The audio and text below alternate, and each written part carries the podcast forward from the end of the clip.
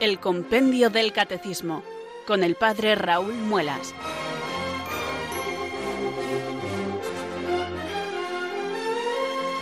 Muy buenas tardes, queridos oyentes de Radio María. Son las 4, las 3 en Canarias.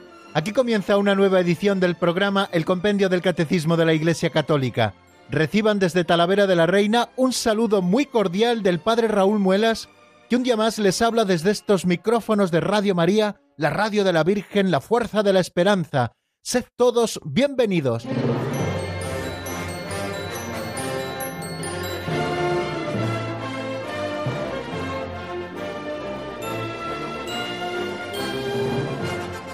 Bueno, queridos oyentes, que hoy estamos de estreno. Me hace ilusión estar de estreno. Estamos para comenzar ese otro nuevo artículo referido al quinto mandamiento de la ley de Dios que reza así, no matarás. Además, un artículo bastante largo, con bastantes números, que iremos desarrollando poco a poco, porque el contenido de este quinto mandamiento, no matarás, no es para nada breve. Bueno, pues decirles, queridos oyentes, que ayer terminábamos de estudiar el cuarto mandamiento de la ley de Dios, honrarás a tu padre y a tu madre, que estuvimos viendo lo que manda el cuarto mandamiento, que es honrar y respetar a nuestros padres y a todos aquellos a quienes Dios ha investido de autoridad para nuestro bien. Después nos centramos en la naturaleza de la familia en el plan de Dios, el lugar que ocupa la familia en la sociedad, los deberes de la sociedad para con la familia, cuáles son también los deberes de los hijos hacia los padres, de los padres hacia los hijos, cómo educan los padres a los hijos en la fe cristiana y si son un bien absoluto los vínculos familiares. Y también estuvimos estudiando a propósito de que también tenemos que honrar y respetar a aquellos que han sido investidos por Dios de autoridad, cómo se ejerce la autoridad en los distintos ámbitos de la sociedad civil, cuáles son los deberes de los ciudadanos respecto a las autoridades civiles y también cuándo el ciudadano no debe obedecer a las autoridades civiles. Así rematábamos, queridos oyentes, todo lo que hemos estado viendo a propósito de este cuarto mandamiento que nos ha ocupado también bastantes días, porque había algunos números con mucho contenido a los que les hemos dedicado pues una sesión junto con todas las cosas que además eh, vienen acompañando siempre al compendio del Catecismo de la Iglesia Católica. Bueno, pues ya hemos terminado este tema y hoy, si Dios quiere, en el repaso de lo visto en nuestra última edición, nos asomaremos a los dos últimos números, que fue los últimos que vimos el otro día, y comenzaremos a estudiar el quinto mandamiento de la ley de Dios. ¿Por qué ha de ser respetada la vida humana? Recuerden que el quinto mandamiento reza así, no matarás. Bueno, pues ¿por qué ha de ser respetada la vida humana? ¿Y por qué la legítima defensa de la persona y de la sociedad no va en contra de esta norma. Vamos a ver si podemos asumarnos a estos dos números o solo nos da tiempo a ver uno de ellos. Bueno, pues queridos oyentes, vamos a restrenar nuestra ilusión. Es algo que les pido cada día cuando abrimos el compendio del catecismo.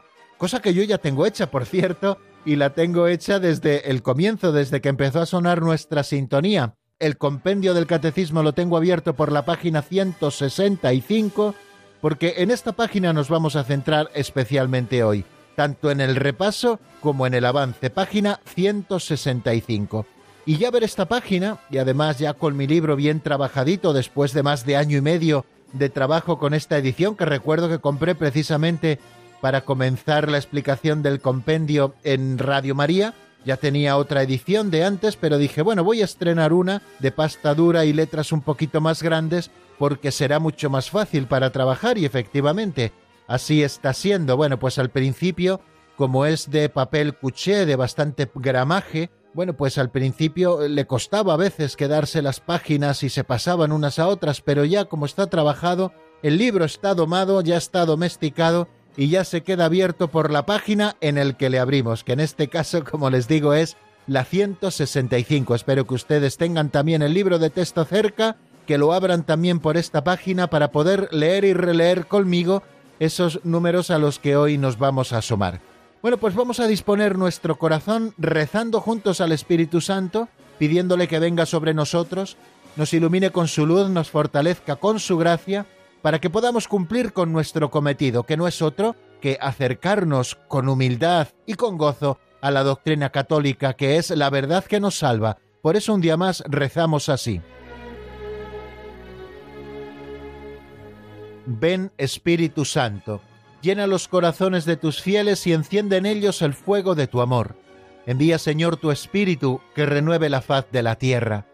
Oh Dios, que llenaste los corazones de tus fieles con la luz del Espíritu Santo, concédenos que guiados por el mismo Espíritu, sintamos con rectitud y gocemos siempre de tu consuelo, por Jesucristo nuestro Señor.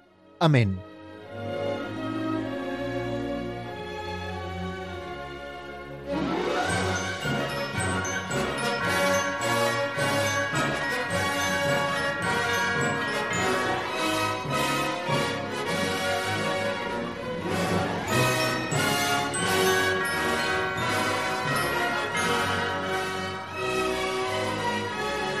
Pues seguimos dando pasos en la edición del compendio del catecismo del día de hoy y lo hacemos afrontando este segundo momento o segunda sección del programa que titulamos Pinceladas de Sabiduría.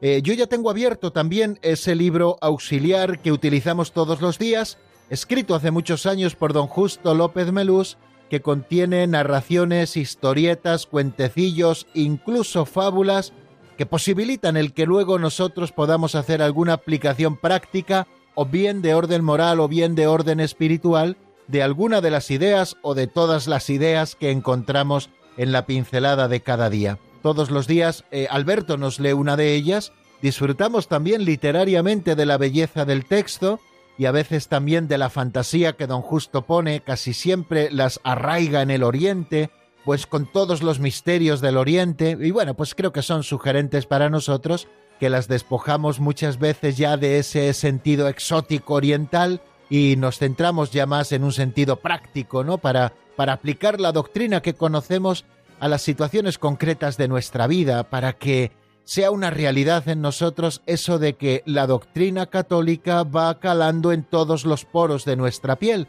porque para eso está la doctrina que estudiamos y que conocemos y que nos sirve para dar razón de nuestra esperanza, para hacer la vida y que luego esta vida sea un testimonio que arrastre a otros al conocimiento de Dios. A Dios se le da a conocer con la palabra y es insustituible el uso de la palabra en la predicación, porque la fe nos viene por el oído, como dice el apóstol, pero también es insustituible que a esta palabra le acompañen las buenas obras, Muéstrame a mí tu fe sin obras, que yo por mis obras te probaré mi fe, dice el apóstol Santiago, y además tenemos que predicar con el ejemplo, como Cristo hizo, que pasó por el mundo haciendo el bien y curando a los oprimidos por el mal. Pues nosotros, emulando a nuestro Señor, también tenemos que hacer este paso de vida. Bueno, pues vamos a por la pincelada de hoy que se titula El orgullo lo delató.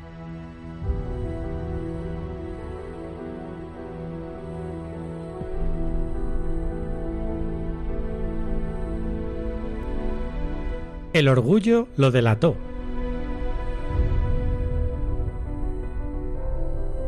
Parece que fue el orgullo el que perdió a Adán y Eva en el paraíso, la pretensión de ser como Dios. Y es el orgullo el que echa a perder a otras personas, que por querer salirse con su estatus se inutilizan. Como aquel artista que se reproducía a sí mismo tan perfectamente que era imposible de distinguir el original de la reproducción. Un día le buscaba el ángel de la muerte, entonces hizo doce copias de sí mismo. El ángel no sabía cuál de las trece era el auténtico, y regresó al cielo. Pero se le ocurrió una curiosa estratagema y regresó. Se encontró con los trece y dijo al más cercano Debe de ser usted un genio para poder haber logrado tantas perfectas reproducciones. Sin embargo, su obra tiene un defecto, un único y pequeño defecto. Entonces el auténtico pegó un salto y gritó Imposible. ¿Dónde está el defecto? Justamente aquí, en su orgullo, respondió el ángel mientras tomaba al artista de entre sus reproducciones y se lo llevaba.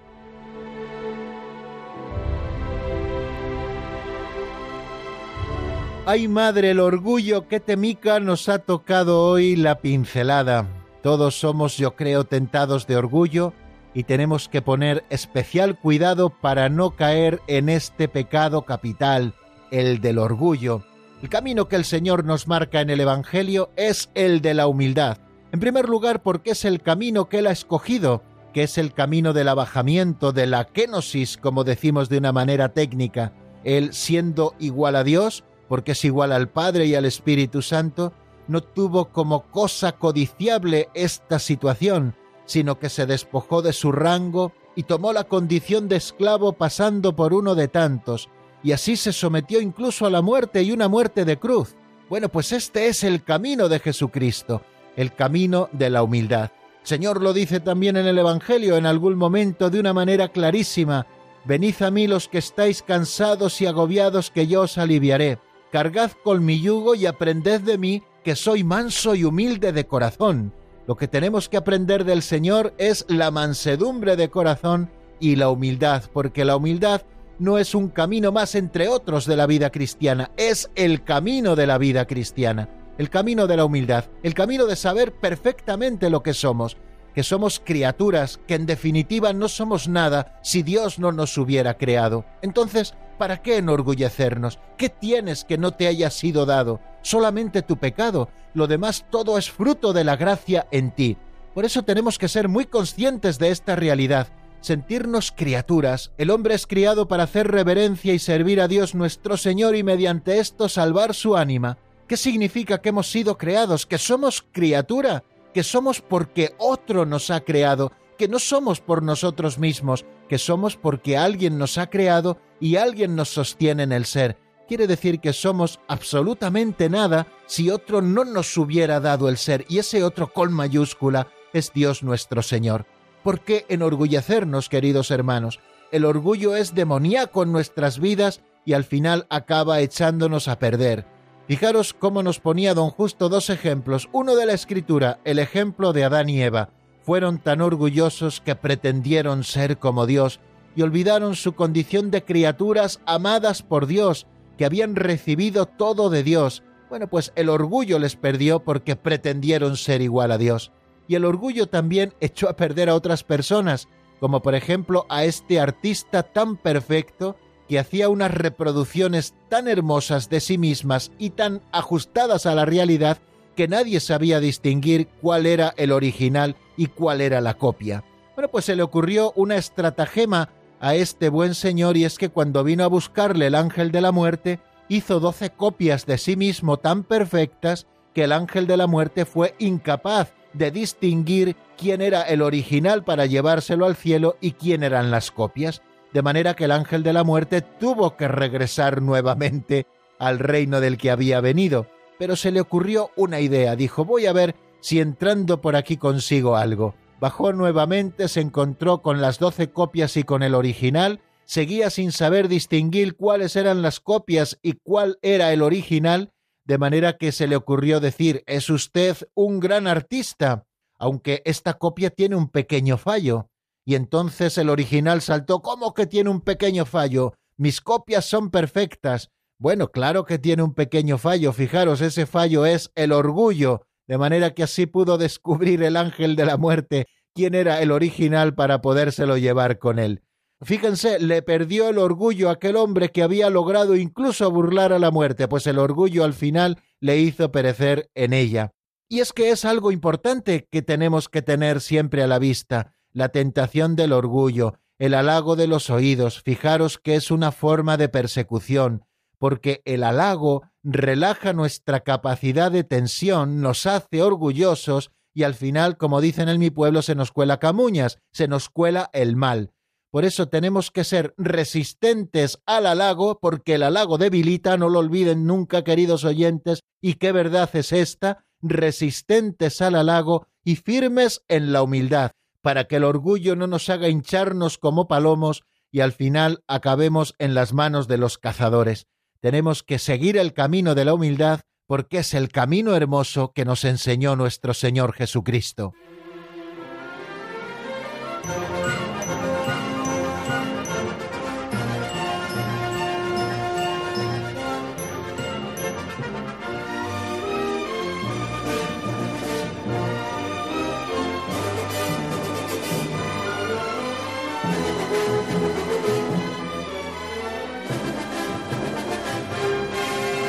Recordarán, queridos oyentes, que cuando acabamos un artículo que tiene suficiente entidad nos gusta hacer una visión panorámica del mismo, pasar nuevamente por todo él a vista de pájaro casi casi solo enunciando las preguntas del compendio y leyendo las respuestas, pero creo que es importante para hacer un poquito repaso de lo visto en estos últimos días en que hemos estado dedicados al cuarto mandamiento de la ley de Dios, que dice así, honrarás a tu padre y a tu madre.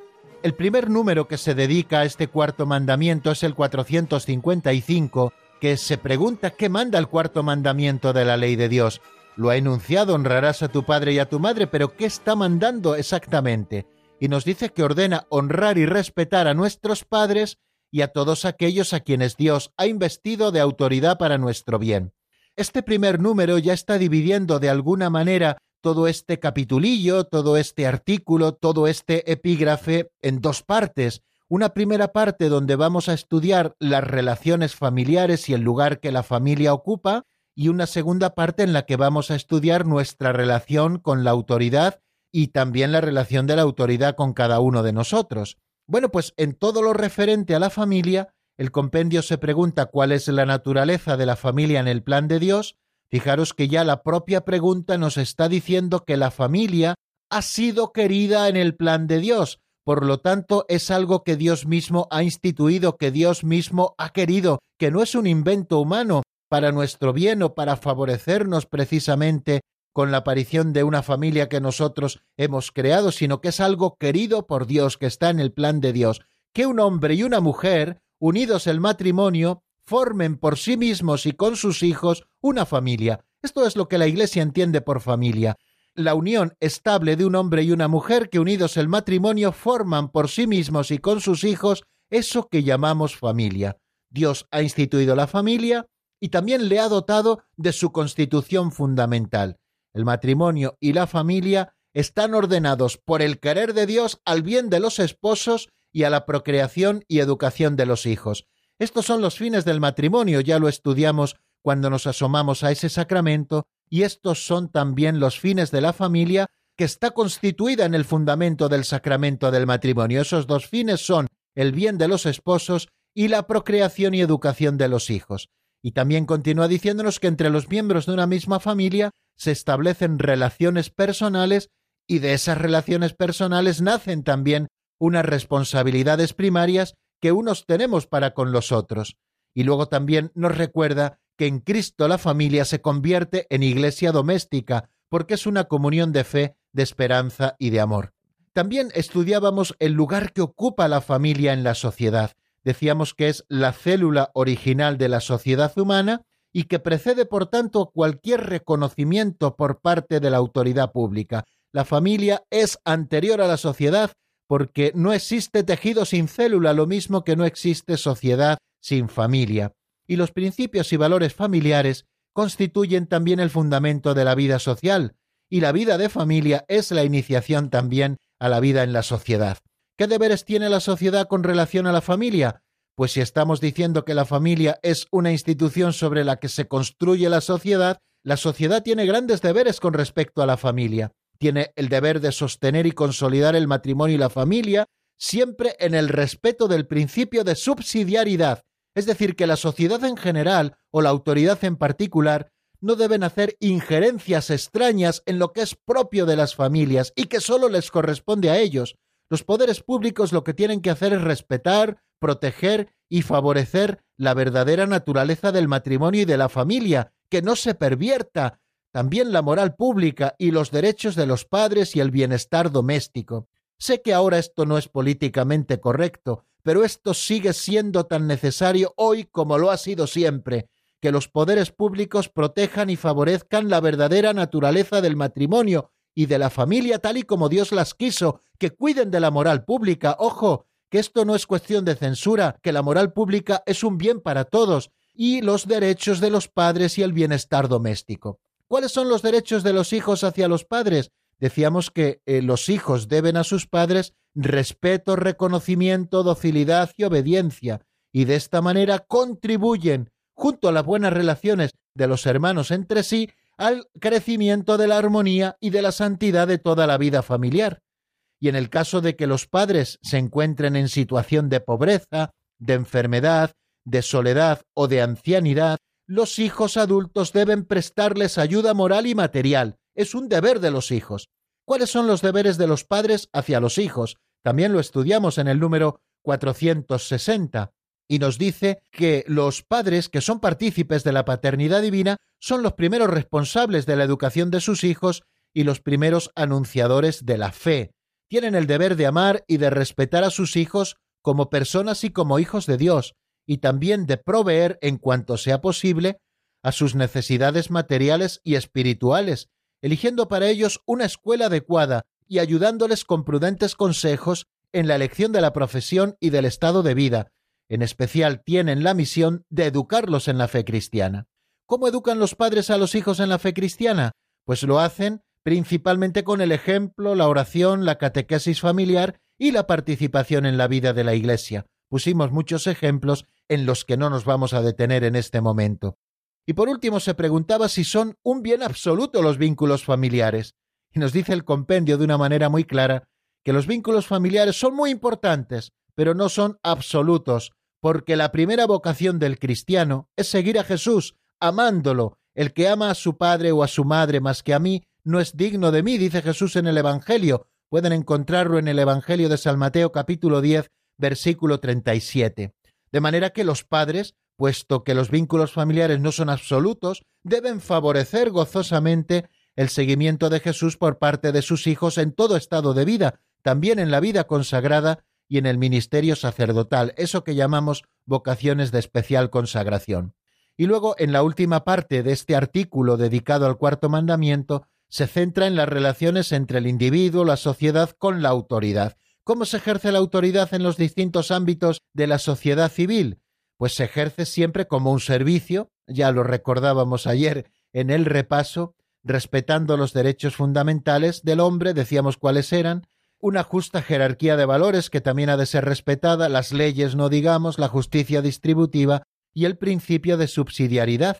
Cada cual en el ejercicio de la autoridad debe buscar el interés de la comunidad antes que el propio y debe inspirar sus decisiones en la verdad sobre Dios, sobre el hombre y sobre el mundo, por eso es tan perverso servirse de la autoridad para provecho propio, y por eso es tan condenado también por todos, porque la autoridad está puesta como un servicio a la comunidad y no como un servirse de la comunidad. Recuerden aquellas palabras del profeta Ezequiel sobre los falsos pastores que se aprovechan de las ovejas y que no sirven a las ovejas, pues así son los malos políticos, que se aprovechan poniendo por delante su bien particular con la corrupción particular o poniendo por delante la ideología o los bienes del partido antes que los bienes de la comunidad a la que están sirviendo. Y ayer nos centrábamos principalmente en dos números, cuáles son los deberes de los ciudadanos respecto a las autoridades civiles. Decíamos que quienes están sometidos a las autoridades deben considerarlas como representantes de Dios, ofreciéndoles una colaboración leal para el buen funcionamiento de la vida pública y social, esto exige el amor y servicio de la patria, el derecho y el deber del voto, el pago de los impuestos, la defensa del país y el derecho a una crítica constructiva. Si se dan cuenta, cuando el compendio en el 464 nos habla de los deberes de los ciudadanos respecto a las autoridades civiles, nos dice que estamos sometidos a las autoridades porque debemos considerarlas como representantes de Dios, y es que verdaderamente en quien reside toda la autoridad es en Dios, que es el gran legislador y es el que gobierna el mundo con justicia y santidad y también con eterna sabiduría, es lo que llamamos providencia, de manera que todo aquel que ejerce algún tipo de autoridad en realidad está siendo hecho partícipe de la única autoridad que procede de Dios, y en cierta manera quien ejerce la autoridad legítima es representante de Dios. En este sentido, nosotros tenemos que ofrecer a esta autoridad una colaboración leal para el buen funcionamiento de la vida pública y social. Esta colaboración leal no es decir amén a todo lo que nos digan las autoridades, queridos amigos. Esta colaboración leal consiste también en contribuir, a veces con nuestra crítica constructiva, sobre todo cuando vemos que están haciendo algo que es perjudicial para la dignidad de las personas o para el bien de la comunidad qué manera más hermosa de contribuir al bien de la comunidad o al bien de la patria a la que nosotros debemos amor y servicio, como nos ha dicho ese número, que con una crítica constructiva que ayude a las autoridades a discernir si lo que están haciendo es perjudicial para la dignidad de las personas o para el bien de la comunidad. De modo que si esto está ocurriendo, se está perjudicando a la dignidad de las personas o al bien de la comunidad y nosotros callamos, estamos siendo como perros mudos. No podemos callar cuando hay atropellos contra la dignidad de las personas o contra el bien de la comunidad, porque es un deber de lealtad la crítica constructiva para que se abandonen determinadas actitudes que van contra la comunidad y por lo tanto también contra el propio ciudadano. Nos dice que tenemos que ofrecer una colaboración leal para el buen funcionamiento de la vida pública y social. Todos tenemos que contribuir, porque al final si todos constituimos la comunidad humana, es decir, el conjunto de todos los individuos con nuestra propia dignidad, hemos sido creados además por Dios como seres sociales y por lo tanto constituimos una sociedad, esta sociedad y esta vida pública pues tienen que ser sostenidas entre todos, para el buen funcionamiento de la misma. Esto al final es como llevar un paso de Semana Santa, cuando todos los portadores del paso meten bien el hombro para llevar el paso, pues todos llevan el peso repartido. Ahora, si uno empieza a escurrir un poco el hombro, pues al final el que va delante y el que va detrás, en vez de llevar 20 kilos, pues lleva 30. Si en vez de ser uno el que escurre el hombro son dos o tres o cuatro o cinco, pues al final el peso recae sobre los mismos y al final acaba cayendo el paso al suelo porque es imposible de sostener. Pues queridos amigos, somos todos los que tenemos que colaborar lealmente para el buen funcionamiento de la vida pública y social. Esta colaboración leal, ¿qué es lo que está exigiendo? En primer lugar, amor y servicio de la patria. Tenemos que amar a la patria, claro que sí. De la patria recibimos muchas cosas. En primer lugar, una serie de estructuras que nos permiten vivir bien, tener un Estado de Derecho, tener también una red de comunicaciones que pueden unirnos entre nosotros, una buena sanidad, una buena educación, una buena seguridad, unas buenas relaciones. Todo esto nos lo proporciona la patria y tenemos que amarla, también tener ese sentido de piedad. Ya saben que la piedad es esa virtud que debemos a Dios, que debemos a nuestros padres y que debemos también a la patria también exige el derecho y el deber del voto. El voto es mucho más importante de lo que pretendemos, y muchas veces, aunque las autoridades políticas nos estén llamando al voto, en ocasiones les interesa que no vayamos a votar. Por eso no hagan caso a lo que nos puedan decir de una manera interesada, sino que hagamos caso a lo que nuestra recta razón nos dice. El voto es un derecho y un deber, y en la democracia tenemos que ejercer ese derecho y ese deber. Yo creo que desde que tengo 18 años jamás he faltado a mi derecho y a mi deber del voto cuando ha habido elecciones de cualquier tipo. Solamente creo que en una ocasión, en unas elecciones que no eran de ámbito general, pues no pude ir a votar porque ya me encontraba en otro lugar, no me habían cambiado el empadronamiento y al final, por un error, no pude votar, pero en todas las demás yo he ejercido mi derecho al voto. No pretendo ponerme como ejemplo, pero creo que esto es importante, queridos amigos, porque de nuestro voto depende quien nos gobierne, y según sea también la cosmovisión que el que gobierna tiene sobre Dios, sobre el mundo, sobre las personas, dependerán también las políticas que hagan. Por eso es importante que ejerzamos nuestro derecho al voto. También importantísimo es el pago de los impuestos, que cada uno, según sus propias posibilidades, contribuya al bien social pagando los impuestos según también los beneficios que tenga. Otra cosa que Dios pedirá cuentas a nuestros gobernantes es de lo que hacen con nuestros impuestos. Pero en esto no voy a entrar en este momento. Pero a nosotros nos corresponde como buenos ciudadanos pagar nuestros impuestos. Y también la defensa del país. Si el país es atacado por una potencia extranjera de una manera injusta, todos tenemos el deber de defender a nuestro país. Y como ya les decía, ese derecho a la crítica constructiva.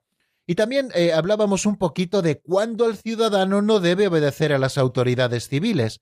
Lo dice de una manera muy escueta pero muy clara el 465. El ciudadano no debe en conciencia obedecer cuando las prescripciones de la autoridad civil se opongan a las exigencias del orden moral. Si la autoridad nos está mandando actuar contra nuestra conciencia o contra la ley natural o contra el orden moral, que nosotros respetamos y queremos y tratamos de vivir, nosotros en conciencia no tenemos que obedecer a las autoridades civiles, y si nos castigan y nos meten en la cárcel, pues que nos castiguen y nos metan en la cárcel. Nosotros estamos ejerciendo nuestro derecho de objeción de conciencia, porque nadie puede obligarnos a actuar contra las exigencias del orden moral. Y si toca ser mártires como lo fue Santo Tomás Moro, mártires de la verdad y de no bendecir lo que el poder quería que él bendijera porque iba contra su conciencia, pues ofreció su cabeza y además con buen humor. Hay que obedecer a Dios antes que a los hombres. Esa es la frase hermosa que San Pedro dice ante el Sanedrín y que ha de guiarnos siempre precisamente cuando nosotros tengamos que obedecer las prescripciones de la autoridad civil. Aquellas prescripciones que se opongan a las exigencias del orden moral no deben ser seguidas por nosotros ni deben ser obedecidas. Cuando la autoridad pública, dice Gaudium et excediéndose en sus competencias, oprime a los ciudadanos, estos no deben rechazar las exigencias objetivas del bien común, pero les es lícito defender sus derechos con uñas y dientes, eso con uñas y dientes lo digo yo, y los de sus conciudadanos contra el abuso de esta autoridad, guardando los límites que señala la ley natural y la ley evangélica. Bueno, pues esto es lo que estuvimos viendo ayer, queridos amigos, y aquí dejamos el repaso, hoy un poquitín más largo, pues porque hemos recorrido a vista de pájaro, como les suelo decir, todo este artículo dedicado al cuarto mandamiento. Nos detenemos un momento, escuchamos una canción de Goyo que se titula Quédate aquí y que está sacada del álbum No tengas miedo y enseguida estamos nuevamente juntos.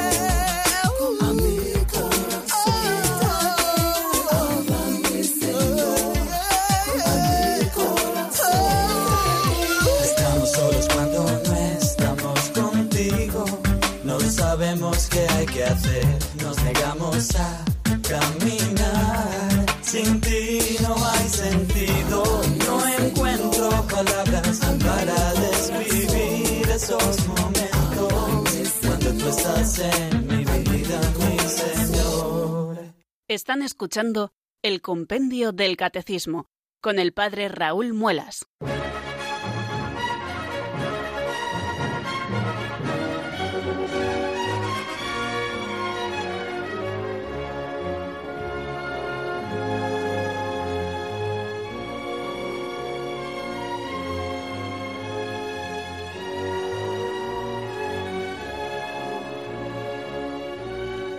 Continuamos, queridos oyentes, en la sintonía de Radio María y vamos a afrontar esta cuarta parte del programa, nuestra cuarta sección, que titulamos Avance de Doctrina. Vamos a comenzar un nuevo mandamiento, el estudio de un nuevo mandamiento. Si hemos estado dedicados varios días, casi un par de semanas, al cuarto mandamiento de la ley de Dios, honrarás a tu padre y a tu madre, por lo menos un par de semanas también estaremos dedicados al estudio del quinto mandamiento de la ley de Dios que reza así, no matarás, y que comienza con el número 466. ¿Por qué ha de ser respetada la vida humana? Pero ¿qué más cosas vamos a ver en este epígrafe o en este artículo referido al quinto mandamiento de la ley de Dios? ¿Por qué la legítima defensa de la persona y de la sociedad no va contra esta norma? ¿Contra qué norma? Pues contra la de que toda vida ha de ser respetada. Bueno, pues estudiaremos algo también del principio de legítima defensa, también para qué sirve una pena, qué pena se puede imponer, qué prohíbe el quinto mandamiento de la ley de Dios, y ahí nos habla directamente de los pecados que prohíbe el quinto mandamiento de la ley de Dios, también de qué tratamientos médicos se permiten cuando la muerte se considera inminente, por qué la sociedad debe proteger a todo embrión, cómo se evita el escándalo, qué deberes tenemos hacia nuestro cuerpo, cuándo son moralmente legítimas las experimentaciones científicas, médicas o psicológicas sobre las personas o sobre los grupos humanos, si se permite el trasplante y la donación de órganos antes y después de la muerte, qué prácticas son contrarias al respeto a la integridad corporal de la persona humana, qué cuidados deben procurarse a los moribundos, cómo deben ser tratados los cuerpos de los difuntos, qué exige el Señor a toda persona para la defensa de la paz, en qué consiste la paz en el mundo, qué se requiere para la paz en el mundo, cuándo está moralmente permitido el uso de la fuerza militar, o en caso de amenaza de guerra, a quién corresponde determinar si se dan las anteriores condiciones, qué exige la ley moral en caso de guerra y qué es necesario hacer para evitar la guerra. Fijaros cuántos temas y qué variados los que vamos a tratar, queridos amigos, en este segundo artículo de este segundo capítulo de la segunda sección de la tercera parte del catecismo. Pero bueno, vamos a ir poquito a poco, como nos gusta hacer siempre. Lo primero de todos, lo primero de todo, queridos amigos, es escuchar lo que nos dice el primer número, el siguiente que nos encontramos en el estudio, es el 466, que se pregunta por qué ha de ser respetada la vida humana. Vamos a ver qué es lo que nos dice el compendio en la voz de Marta Jara.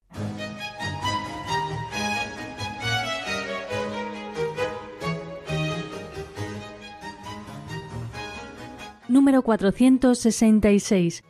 ¿Por qué ha de ser respetada la vida humana? La vida humana ha de ser respetada porque es sagrada.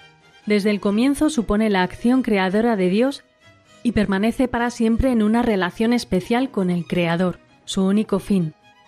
A nadie le es lícito destruir directamente a un ser humano inocente porque es gravemente contrario a la dignidad de la persona y a la santidad del Creador no quites la vida del inocente y justo.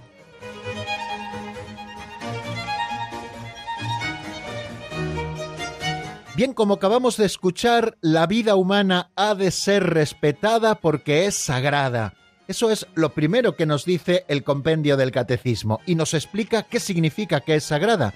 Nos dice que desde el comienzo supone la acción creadora de Dios y permanece para siempre en una relación especial con el Creador que es su único fin.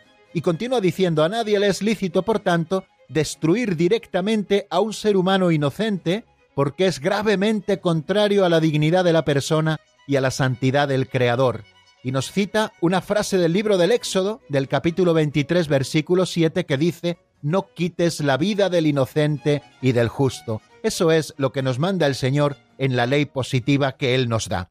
La vida humana, por tanto, ha de ser respetada porque es sagrada. ¿Qué es una cosa sagrada? Vamos a dar una definición así de andar por casa.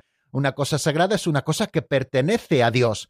Todo lo que está en el ámbito de lo divino es sagrado. Bueno, pues la vida humana es sagrada, está en el ámbito de lo divino. ¿Y por qué es sagrada? ¿Por qué está en el ámbito de lo divino? Creo que nos lo expresa de una manera muy bonita el compendio del catecismo cuando nos dice que desde el comienzo supone la acción creadora de Dios. Dios es el que nos da la vida. Dios es el que crea una nueva vida. Los padres colaboran con su unión al nacimiento de una nueva vida, pero es algo que depende absolutamente de Dios. ¿Cuántas veces y cuántos de ustedes podrían decirlo que están deseando recibir el don de un hijo y sin embargo no viene? Y tampoco hay razones médicas así graves para decir que no viene el, el hijo. Bueno, pues porque en definitiva el que nazca una nueva vida es algo que depende absolutamente de Dios. y Dios es el que crea una nueva vida. Los padres colaboran con Dios en la creación del cuerpo y Dios infunde a cada cuerpo recién concebido un alma espiritual única, inmortal, para cada uno. O sea que Dios actúa en el comienzo de la vida humana.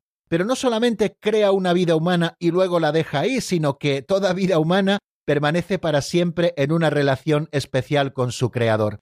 Fijaros que todos somos criaturas de Dios y este de Dios ya nos está marcando una relación que tenemos, puesto que es Dios quien nos ha creado, nuestra vida está siempre unida a la de nuestro Creador, porque es el mismo el que nos sostiene en el ser. Si Dios no nos sostuviera en el ser, nuestra vida no podría ser, no podríamos existir, queridos oyentes. Por lo tanto, siempre tenemos una relación especial con nuestro Creador. Y no digamos si hemos sido llamados a la vocación cristiana, que ya no solamente somos criaturas de Dios, sino que hemos sido adoptados como hijos de Dios, somos hijos en el Hijo, y se nos ha dado por la gracia el don del Espíritu Santo. Fijaros si nuestra vida humana es sagrada. Y también nos dice el compendio del Catecismo que Dios es nuestro único fin, hacia Dios hemos de tender. Decíamos también al comienzo de las explicaciones y lo hemos repetido en infinidad de ocasiones, que Dios ha puesto en nuestro corazón el deseo de Él. El hombre y la mujer somos capax dei, es decir, capaces de Dios. Somos capaces de Dios porque Dios ha puesto en nuestro corazón una semilla de eternidad, porque estamos llamados como la vocación más hermosa a la eterna bienaventuranza. Por tanto, una vida que ha sido creada específicamente por Dios, una vida que sean cuales sean sus circunstancias, permanece siempre en relación con su Creador y Señor, y una vida que tiene como vocación última esa eterna bienaventuranza, estar unidos con Dios por toda la eternidad, fijaros por lo tanto si la vida humana es sagrada. Por tanto, toda vida humana, independientemente de cuáles sean las circunstancias en que ésta se desarrolle o las cosas que pueda hacer materialmente hablando, toda vida es sagrada y toda vida ha de ser respetada con un auténtico espíritu religioso, es decir, acercándonos a toda vida humana con temor y temblor, porque es una obra del Creador y por lo tanto es sagrada. Bueno, creo que esa es una primera explicación sencilla que nosotros hacemos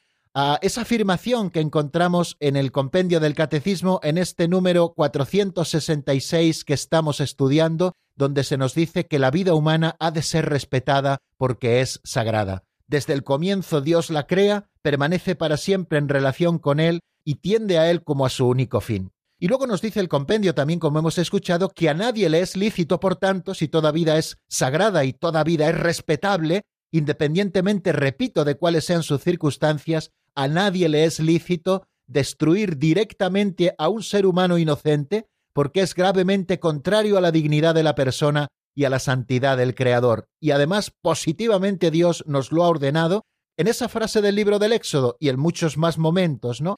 No quites la vida del inocente y del justo. También en Éxodo 20:13, en la formulación que hace el libro del Éxodo de las diez palabras del Decálogo, a propósito de este quinto mandamiento, dice no matarás. Y el Señor, en el Evangelio de San Mateo capítulo 5 versículos 21 y 22, dice, Habéis oído que se dijo a los antepasados, no matarás, y aquel que mate será reo ante el tribunal. Pues yo os digo, todo aquel que se encolerice contra su hermano será reo ante el tribunal. La vida humana ha de ser tenida como sagrada. Y fijaros estas palabras de un documento que se llama Donum Vitae, muy conocido. Este texto está en la introducción y es un documento de la Congregación para la Doctrina de la Fe donde se dice la vida humana ha de ser tenida como sagrada porque desde su inicio es fruto de la acción creadora de Dios y permanece siempre en una especial relación con su Creador que es su único fin. De ahí salen precisamente las palabras que hemos leído del compendio del Catecismo. Solo Dios es Señor de la vida, continúa diciendo Don Umbite, desde su comienzo hasta su término. Nadie en ninguna circunstancia puede atribuirse el derecho de matar de modo directo a un ser humano inocente. Bueno, esto que nos dice Don Umbite de una manera también tan compendiada, lo mismo que lo ha hecho el 466 del compendio que estamos estudiando en este momento, tiene su pleno arraigo en la escritura. La escritura, fijaros en el relato de la muerte de Abel a manos de su hermano Caín, eh, cosa que encuentran en el libro del Génesis capítulo 4 entre los versículos 8 y 12. Bueno, pues la escritura revela desde los comienzos de la historia humana la presencia en el hombre de la ira y la codicia, consecuencias del pecado original. de manera que el hombre se convirtió en el enemigo de sus semejantes. Dios manifiesta la maldad de este fratricidio cuando dice ¿Qué has hecho? Se oye la sangre de tu hermano clamar a mí desde el suelo. Pues bien, maldito seas, lejos de este suelo que abrió su boca para recibir de tu mano la sangre de tu hermano. Esto lo leemos en el capítulo 4 del Génesis, como les digo, en los versículos 10 y 11. La alianza de Dios y de la humanidad, nos dice el Catecismo Mayor de la Iglesia, está tejida de llamamientos a reconocer la vida humana como un don divino y de la existencia de una violencia también fratricida en el corazón del hombre. En el libro del Génesis número 9 leemos, y yo os prometo reclamar vuestra propia sangre, quien vertiere sangre de hombre, por otro hombre será su sangre vertida, porque a imagen de Dios hizo él al hombre. Y el Antiguo Testamento consideró también siempre la sangre como ese signo sagrado de la vida. Y la validez de esta enseñanza del Antiguo Testamento es para todos los tiempos. La Escritura, por lo tanto, precisa lo que el quinto mandamiento prohíbe. No quites la vida del inocente y del justo. El homicidio voluntario de un inocente es gravemente contrario a la dignidad del ser humano también a la regla de oro, aquella que decía no hagas a otro lo que no quieras que te hagan a ti, y también a la santidad del Creador. La ley que lo proscribe posee una validez universal, es decir, el no matarás obliga a todos y a cada uno, siempre y en todas partes.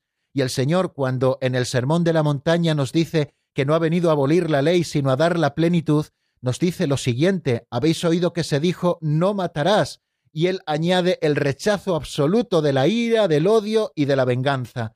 Más aún, Cristo exige a sus discípulos presentar la otra mejilla, amar a los enemigos, y él mismo no se defendió y dijo a Pedro que guardase la espada en la vaina cuando intentó defenderse en el huerto de Getsemaní frente a aquellos que venían a prenderle. Bueno, queridos oyentes, pues hemos escuchado el primer número referido al quinto mandamiento de la ley de Dios, no matarás, porque ha de ser respetada la vida humana, porque toda vida humana es sagrada. Así podemos resumir la enseñanza de hoy. Lo dejamos aquí por el momento. Les ofrezco un número de teléfono por si ustedes quieren contactar con nosotros. Es el 91005 9419. 91005 9419. Pueden ustedes ir marcando mientras escuchamos unos compases al menos de un tema de la hermana Inés de Jesús titulado Despierta, está sacado del álbum Vuelvo a vivir.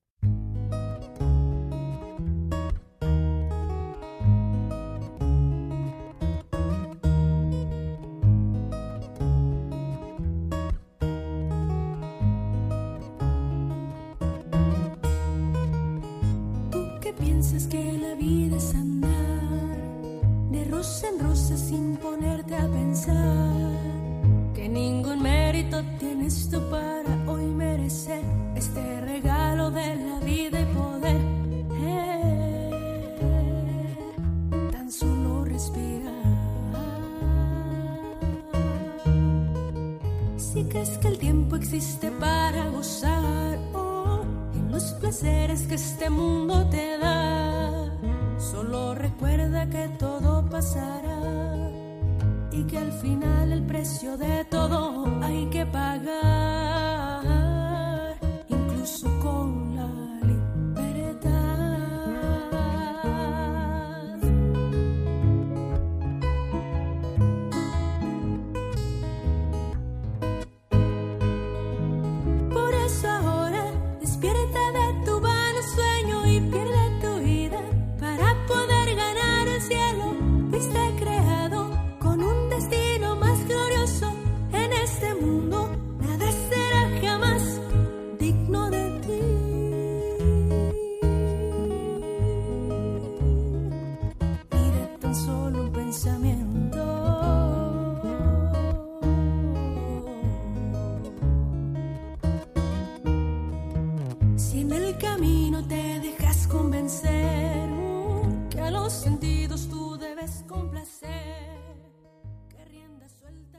Están escuchando el Compendio del Catecismo con el Padre Raúl Muelas.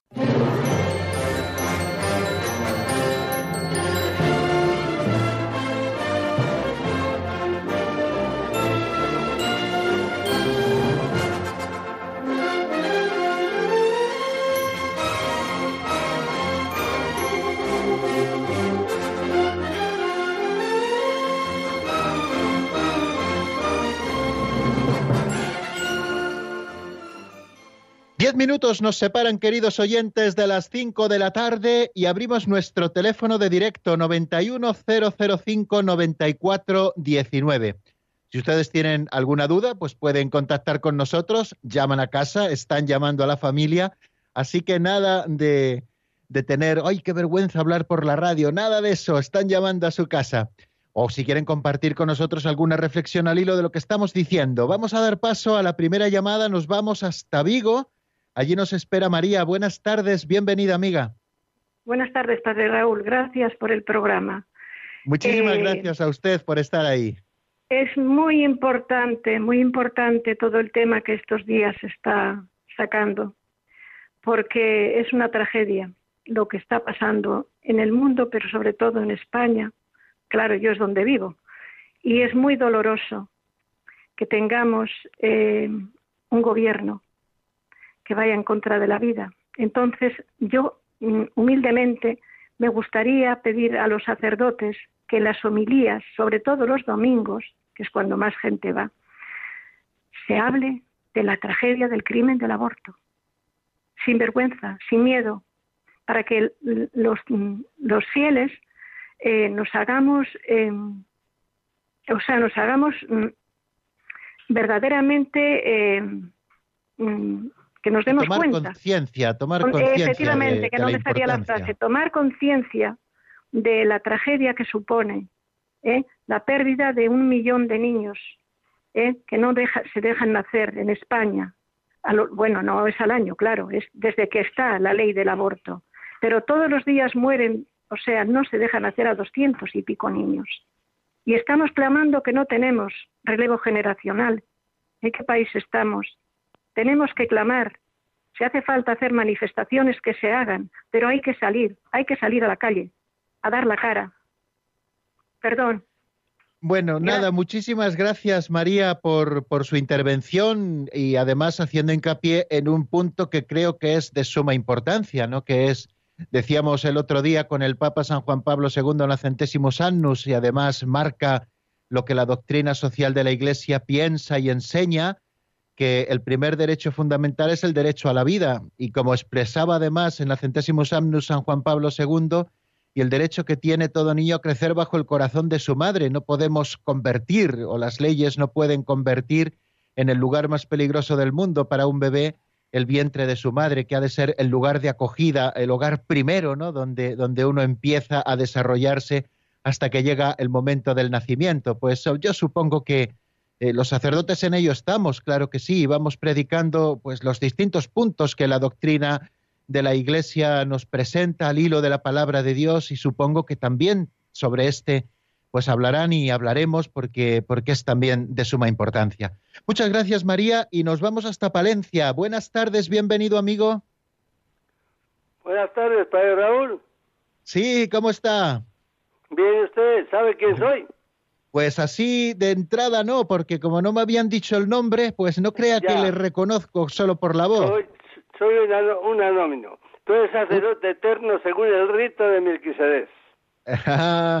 ya, eh, eh, su nombre empieza por F, ¿a que sí?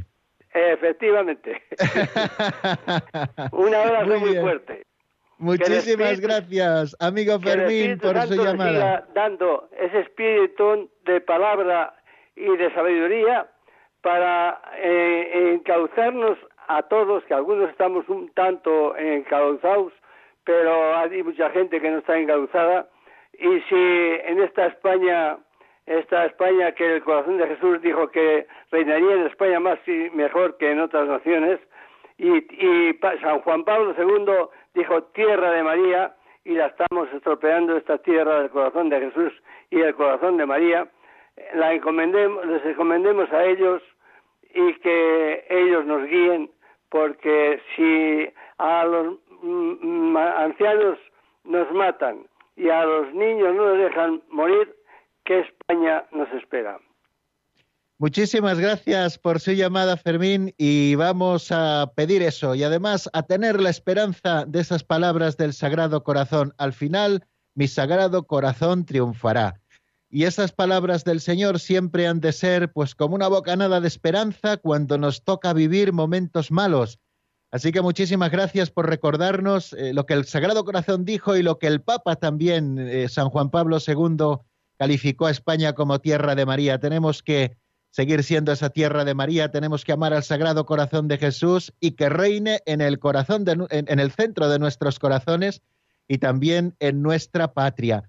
Pues muchísimas gracias a todos, eh, a los que nos han llamado, a María de Vigo, a Fermín de Palencia y también a todos ustedes, queridos oyentes, que están al otro lado de su receptor de radio. Que nada, que les espero mañana en el mismo lugar y a la misma hora. La bendición de Dios Todopoderoso, Padre, Hijo y Espíritu Santo, descienda sobre vosotros y permanezca para siempre. Amén. Hasta mañana, si Dios quiere, amigos.